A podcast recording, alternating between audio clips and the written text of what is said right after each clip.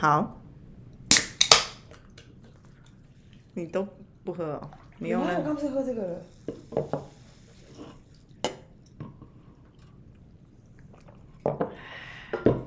大家好，这里是 A Z Chat Chat，A Z 说说姐，我是 Amy，我是 Zoe。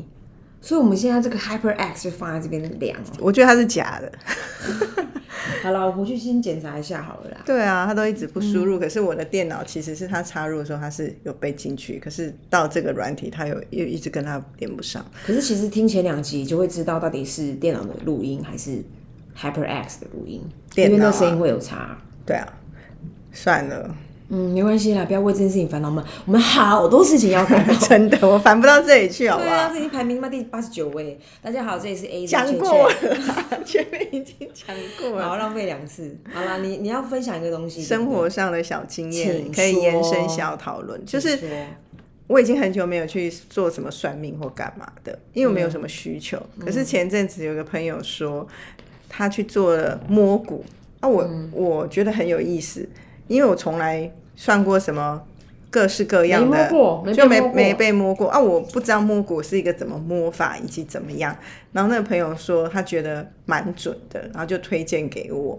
那我就想说，保持一种其实没什么事要问，但只是好奇的心，想说去被摸一把，看看能够得到什么讯息，这样。然后我就去了，然后就发现。我觉得说他是纯摸骨，我我觉得不尽然，因为我至少我去那个他是除了摸骨之外，他也要了我的八字，所以我觉得他有点对照。可是的确，他在这个过程跟我解释任何事情的时候都是摸，而且他的摸其实只是摸手骨，他并没有身体骨或顶多头骨我摸一点，但主要是手。没有肩颈的部分。肩颈没有顺便抓两把，可惜了。然后他就摸手，可是摸手的时候，他都会有一个说法让我觉得可信。譬如说，看一个位置，他就看说，你看你这里怎么样？然后他会拿他自己说，那他怎么样？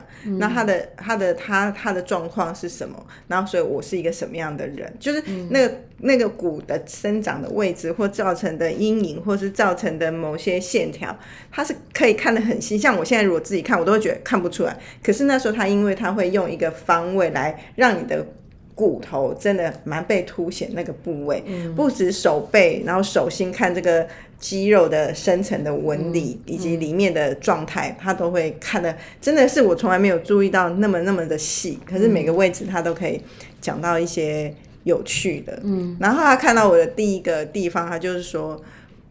一个别以前我去看任何算命，没有人会提，可是他第一个就讲说你是一个会藏心事的人。我说我怎么讲？他就说我也觉得我没有讲而已啊，就让你长啊。他，但是我觉得别不认，你是认识我那么久了，你观察出这个也合情合理。可他讲的是说，我我就是一个觉得这件事没什么好跟别人讲，我就放着。可是很多人不是像我这样，很多人这种状况早就是到处去宣泄也好，出来了，然后或者是抱怨也好，他觉得我是一个不太抱怨，然后很多真正觉得烦的事就放心里往心里藏。大概就是这样。然后又讲到说什么，可是我内心有时候会有一些拔河，就是我是一个很理智，但是有时候又很感性的人，所以两边常常在那边拔河。对我的状态，我觉得这是就算是看八字，以前也没有人跟我这样讲过的地方。就蛮有意思的啦、然后其他细节就不讲，也蛮个人。但是他有讲到一个两个地方是我我不知道，有一个是有一个是特别开心，有一个是我不知道要不要开心。有一个就是讲到钱这件事情，他就说：“哎、我我不是来自于一个很富有的家庭，可是我都不太需要为钱烦恼，所以我好像不会那么在乎钱。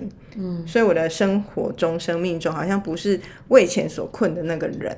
然后我就说，可是我就觉得很烦，我好像现在会有点觉得都没有存到钱。嗯，他就说五十岁以后就好了。五十岁了，我想说，好开心哦，从来没有这么开心，要50岁这么迎接五十岁。他说五十岁后就会存到钱。怎么那么好？为什么？他是从看骨头，不知道怎么算算出来。我现在忘记，我如果学起来，我就去赚钱了。那第二件事哎、第二件事，他就是这个摸我的手骨的时候，就一直想问我说：“哎、你做哪个行业？”可是我一开始想说，先 hold 住试探你准不准，不想一开始就讲很清楚。然后我就说，我一开始讲很模糊，说：“哎、传播啊啊，就这样。”然后就是说：“哎、你会出名哎、你是一个名人，你会是个名人哎、啊，好好哦。我说哈，怎么出名？我现在没有觉得我出名，可是他说，可是你你会出名啊。然后我心想说，该不会是 A Z 要要红的吧？哎、如果是这样，我真的是，我真的是哎，拖我的鸡犬福声，拖我的狗的部分，呼很赞哎。没有，可是我没有很开心。五十岁后会存到钱这件事，我开心。我没有应该我不知道，因为我没有觉得我人生中想出名过。我的确没有这个念头，所以他讲出名的时候，我心里有惊讶，因为我从头到尾都没有觉得我要是一个名人。啊，我不知道出名的定义是什么。我们如果 A Z 就算，那也也 check 了。因为我们现在也是有人会认我们呢。我那天是我车友，我要出去玩，然后我车友会私下讨论说，哎、那个主持人这次会来吗？因 为什么下流的，我觉得很、还是他 cos 你呀、没有啊，他不是跟我讲，他他们是私下真的很，好像真的是 real fan，而且而且不是只有他，还有别人。我不知道，我不知道我要出名在哪一趴。他一直说我会是个名人，我就觉得很很奇特。然后我就衍生的问题就是说，哎、那你会想出名吗？嗯我我觉得哦，嗯，我不知道那个出名的定义是什么、哎，你在看我的肉是不是？没有，我看你蛮瘦的啊。没有，都挤都挤在这啊。我不知道出名的定义是什么、哎，可是我会觉得好像，好像好像活的是一回事，是一件蛮 OK 的事情。活一回事，不一定的不一定出名啊。哦，我们很容易活一回，我们现在已经是一回事了。但我们没有出名出名法？你说，所以我觉得，譬如说，说代言那个石墨烯，我刚刚想到吴淡如代言石墨烯松紧裤那个哦、为什么那个是是那个另外那个女生跟她谁一起在代言？那个秀秀秀秀琴还秀什么？呃，林美秀，林美秀哎、我们两个是这种组合，那很欧巴桑哎、我不知道啊。就想说出名是怎么出名，就是人们会人们会认得你这样。我我的出名，我觉得要是广泛被大众认识才叫出名。而且我觉得这个我们很小众哎、我们我们很小众啊。我觉得即便我们现在在这个广告圈，我都不觉得我是出名的。我觉得你，我觉得你是人们会认得的。可是你说出名会让让人们朗朗上口，不会不会认得，因为老实说，这这真的需要经营。我我我今天才看到另外一个，也是以前我们的，反正人家现在已经是位高权重，在某个公司做一些营运的东西。我觉得他就会，我觉得他们那些人，他们想要让自己出名，他们花蛮多力气的。嗯，就是就是会去很很很很大方的去接触外面的人，然后在很多地方都有他的一个席次。我觉得那件事情好像是要是要做的，我觉得你好像不是这个路线。对，这就是我没有想要追求，也不想付出的地方，因为我觉得要去做那件事情好累，以及太不像我了。而且你知道，而且其实我后来在我后来在这冒看，我发现我们的圈子人其实他们蛮多人也会很需要名堂，比如说什么呃某某协会的什么单位的人，就这些事情好像都跟出名有关，然后他们就会在某些画面里头会被受邀要要一起拍照。所以我，我不知道，我看你，我我是没我每有看到这个我每次那种有时候会接近这个时刻，我都超尴尬。我我所以我就很，我就我不知道怎么说哎、我们我不觉得我会是成为那样的，因为我本身就没有那个体质吧。因为他我在那种场合超不落落大方的，你就是畏畏缩缩，我不会畏缩，我可能会因为我的脸的长相跟样子会有一种很淡定，可是我不投入，我不会畏缩，哦你就有点有点冷冷漠，我会蛮冷漠，然后我会如果自在一点，我会蛮开心的，用我的笑开怀的方式在笑看一切，但其实都不投入。哎、会不会某个潮流一来就是喜欢我们这种拍零秋的？那来啊 真的，我觉得 OK 啊。如果是如果可以回应我们的这种风格，那我觉得 OK。我曾经也是也是那种，就是有个聚会，然后也拜访一些那种商场界的那种，很像也是委员类的。然后最后他说：“啊，来来来来啊啊！”什么？他说魏总啊，很很很很高兴可以看到年轻人，来，我们一起拍张照。然后比耶，哦，那个照片比赞，比爱心。对，那个那个，我我那时候真的快要脆掉了，真的，我真的怎么面对这一切。有时候在那种拍照的时候，我都会拍笑得格外开怀，因不要不要这边，为我已经被逗笑了，我已经被逗笑了。其实我觉得那个很很不容易耶。真的那不容易啊那些都是。然后还有另外一个好像也是，反正就是这种这种局我都会。哦，还有一个也是那种也是大场面，然后最后来来来就要比赞的那时候，那我想说，然后因为下面是真的有记者在拍，是记者，不是那种路人，就是那种我们自己私下聚会是记者。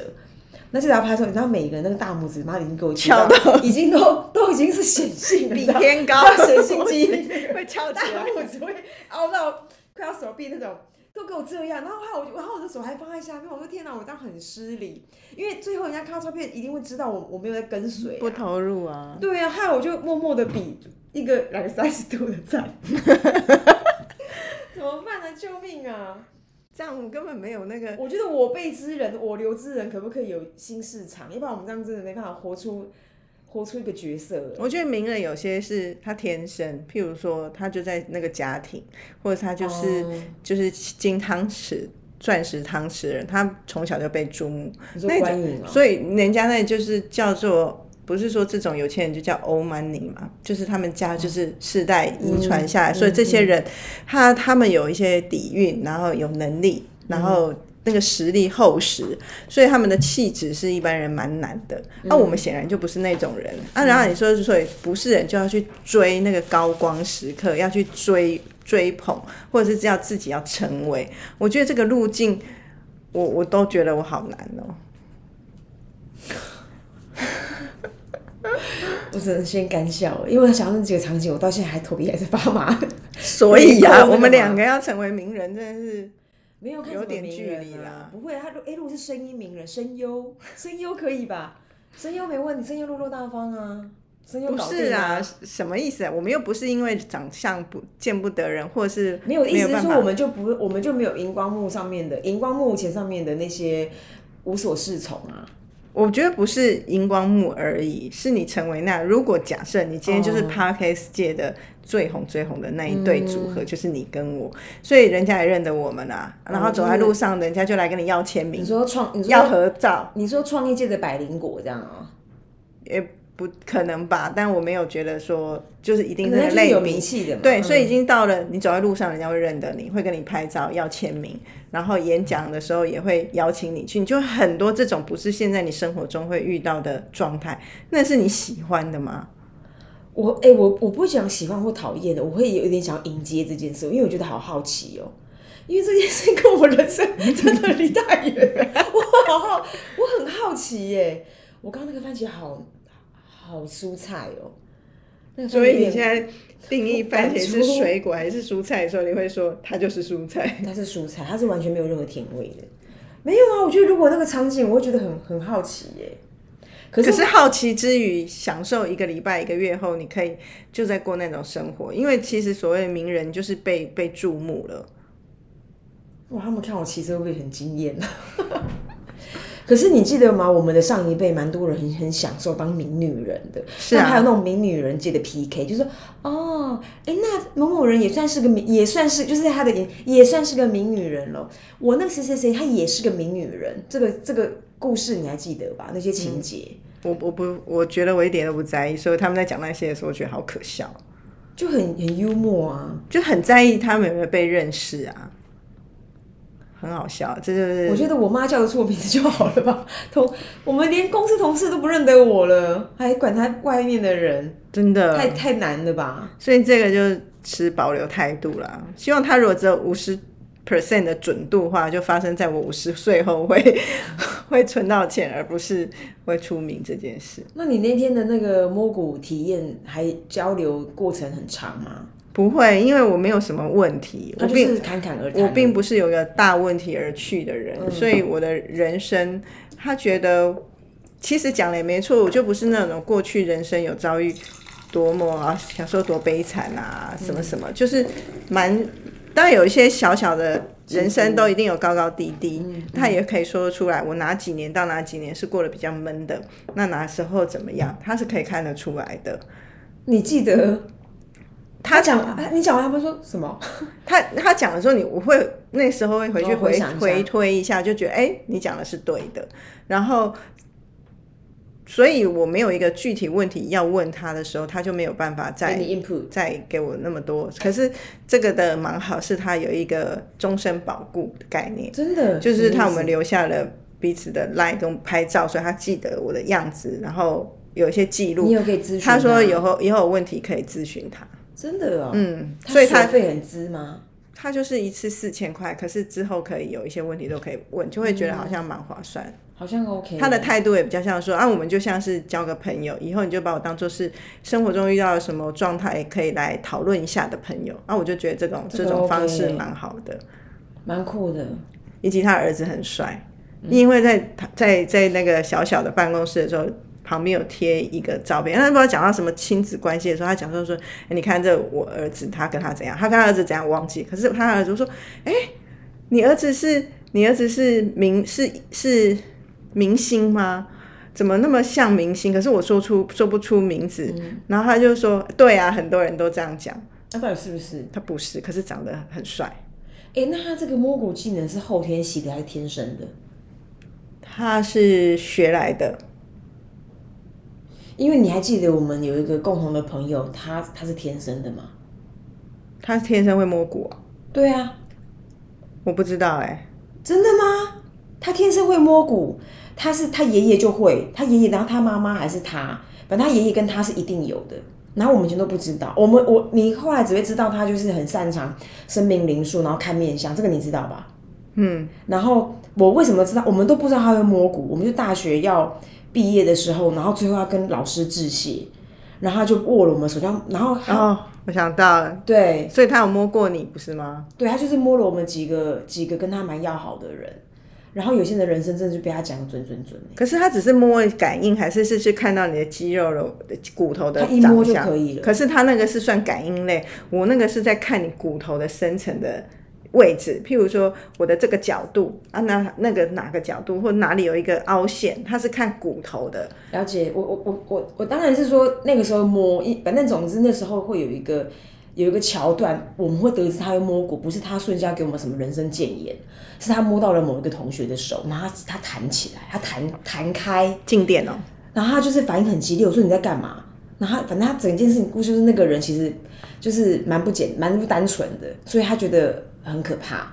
然后后来我们才知道，然后当然如因为他也会看手相，那我也不知道他到底他最后的他他怎么去理解这一切，反正他就是个复合型的人，但他的确就是摸了，他一抓就知道你是个什么样的命格，嗯，所以他也没有这边翻来覆去在你的手掌干嘛，没有，那天手被紧紧握住了二三十分钟，然后翻来覆去，就一直看手这样。手骨了，啊不是不是只是看手的纹路，我现在都忘记这种，当然也不需要我们去记得，可是我觉得蛮蛮酷的。好哟，哎，这这第二题你是不是要聊了？对啊，第二题就是前阵子反正跟朋友在交交谈中，就发现有一个题目是我从来没有意识到，虽然我们常常嘴边这样讲，就是说哦那谁真的很欠扁，那很贱，要来霸凌他。可是时至今日，我好像也没有在职场上真的发动什么去霸凌别人。但我刚刚跟周也在讨论，我们有一个小小的检讨，说会不会我们不经意已经在霸凌别人，可是却自己没有觉得，所以就觉得来谈谈职场霸凌这件事。嗯，因为现在譬如说在在在学校校园里面，的确很多人都会讨论校园霸凌，尤其是小孩子，他们的价值观还没有成熟，很容易受到现在一些社群媒体的影响，就会觉得说，啊，举例来讲，我都穿的很漂亮，那你对那个穿的。家境不好、穿的丑的同学就会觉得说你好丑哦，你怎么这么那样？我不要跟你做朋友，然后就会让人家很受伤，然后就不知就是这种可能是不知不觉，或者他们这个这个举动他不知道有错，可是却错。可是我们在职场可能有时候也不小心犯犯了这个错。嗯，回到那个说到关于职场霸凌，我我小时候有有参与过霸凌的经验，你说在有幼儿时见期，见证，不是我本人霸凌，在职场还是在校园？校园，嗯，然后那个校园是非常的小的那种，好像来个五六年级还是国一，我忘，应该是国一，因为国一的男生都特别坏。然后总之我们班上有一个女生头发很短，然后就是那种前面有个刘海，然后后面到那个耳朵那种，就是有点马桶盖的感觉。然后以及她很时髦啊。现在可以，但她现在那时候不行啦。然后总之她可能是有点可能比我觉得我猜她可能是内裤买的比较小件，所以他很常走走会抓一下屁股。很痒这样。我觉得应该是内裤塞进屁眼缝，大家需要听那么细吗？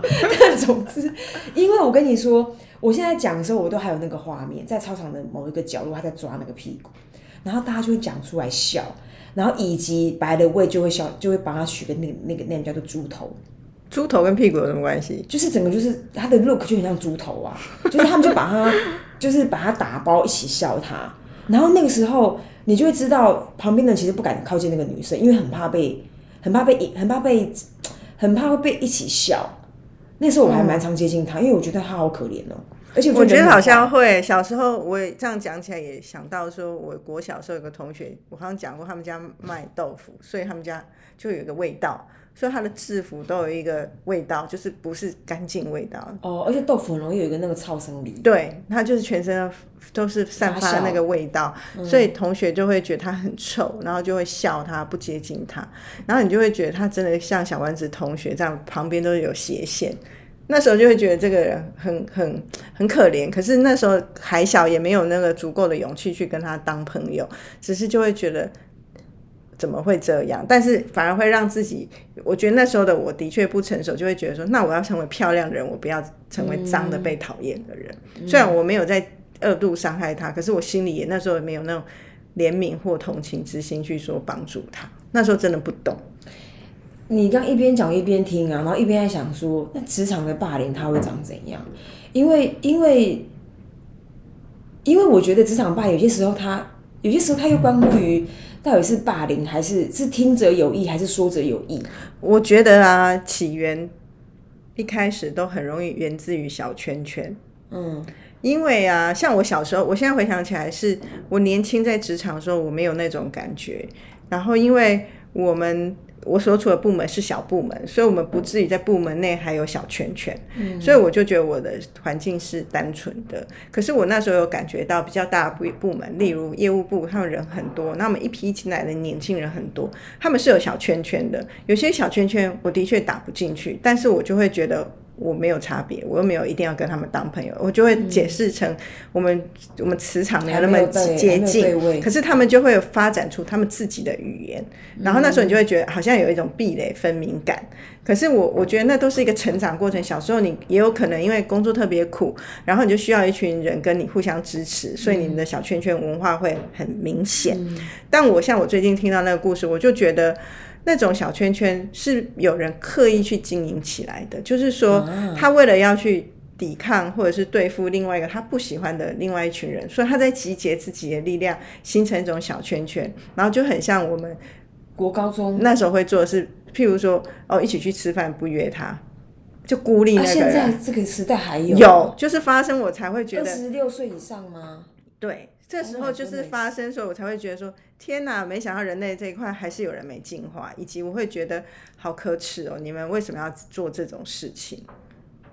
可是这个结果，他们想要得到什么结果？让对方知难而退吗？让对方觉得在公司没有朋友，然后觉得很孤单。因为有些如果像我们这种人，工作比较讲究情谊、讲究气氛，而不是说啊，我来做的是打卡，我离开。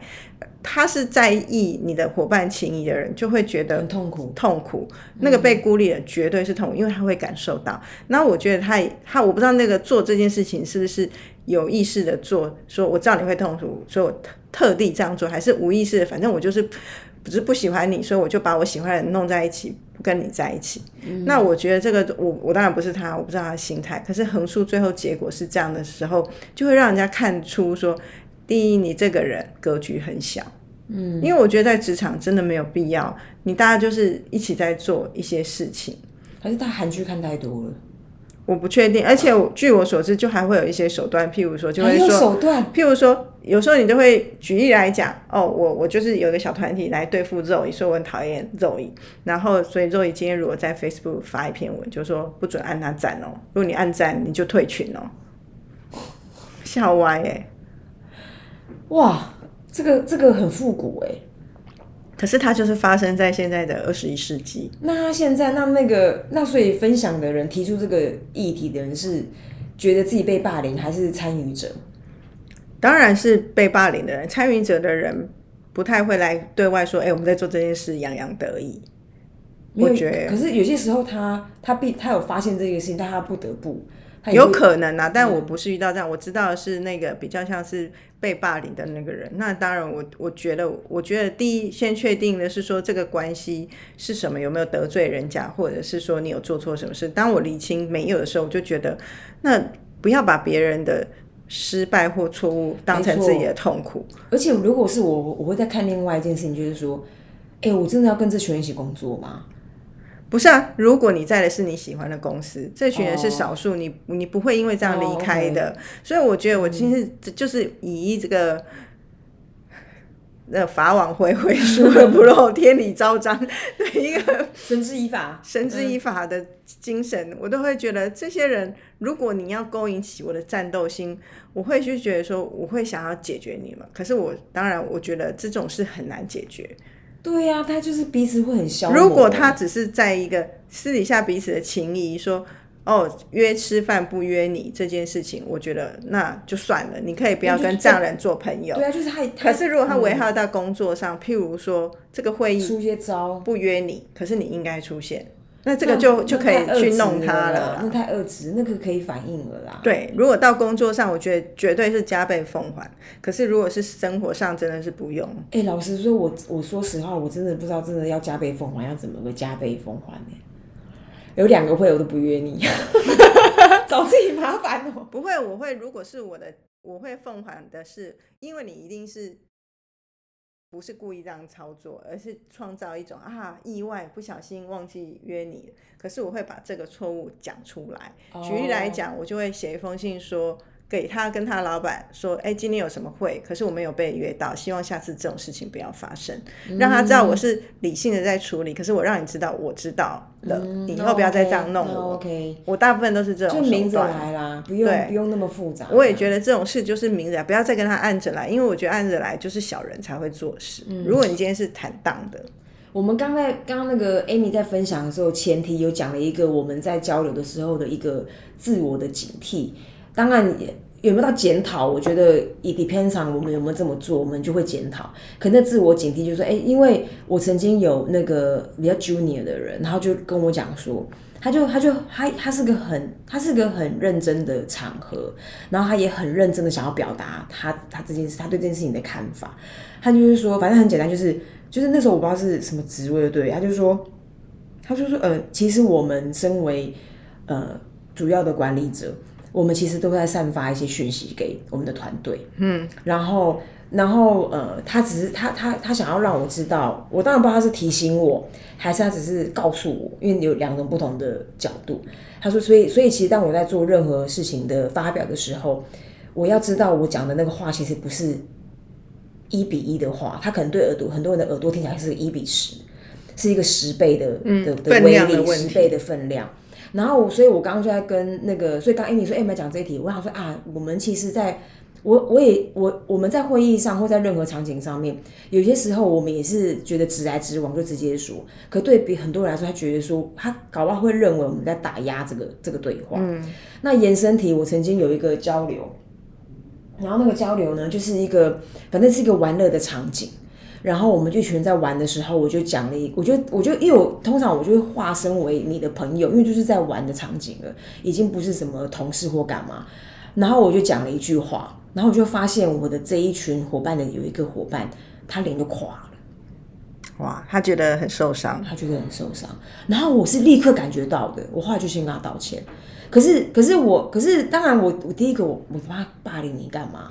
可是，可是重点是我不管你是玻璃心，就是说不管你本人是被归纳哪一种，还是我爸这么看待。我就在这个交流过程里面，基本上我们两个对话本来就存在一个不不平等的关系，所以后来我就觉得说，哦，我这个这件事情一定要一定要小心。我觉得除了我们说话直接之外，有时候我们说话也蛮犀利的，因为我们有时候就是观点很尖锐嘛，或者是评判事情太到位了。什么东西啊？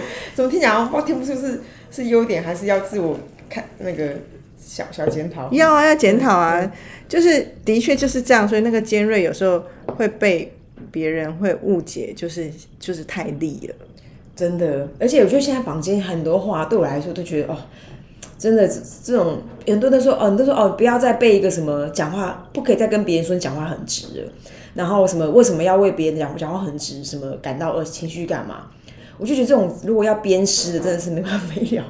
所以以后就是不认识，真的先尽量不用不用这样子开玩笑，或太或者是太太交流哎、要不然就是没完没了，就你永远没办法去理解对方什么样心情去看待这一切。但是我觉得，如果说开玩笑啊，又人交往何必那么严肃？开开玩笑不行嘛？所以我觉得有一个尺寸哪里是最近我学习到，就是说你开玩笑开一次，可是如果你总是在同一个伤口上给人家撒盐，那个人就会在意。因为是我曾经有一个朋友这样跟我说，他不是经不起开玩笑，可是当他发现每一个人一直重复针对他那件事，一直来，一直来，一直来，他就会觉得你是你就是在对啊，你就是在对我这一点不满，你就是在对我怎么样。所以我觉得开玩笑就是适可而止啊，如果都没有很无趣啊，那对我们来说，这个不轻而易举吧？轻而易举要找到一个玩笑点，一直持续开是很容易的事啊。但我们只是提醒说，不要一直抓着别人的一件事一直猛打或者是如果你跟他不熟，就先缓一缓吧，不用那么快就想啊！不熟人千万不要，好不好？哎、我发现现在这个市面上很多人，你搞不清楚到底熟不熟、哎，直到他跟你抗议，太不容易哦。好难咦咦，爱睡你哦，好难交朋友哦。真的啊，好啦，拜拜。拜。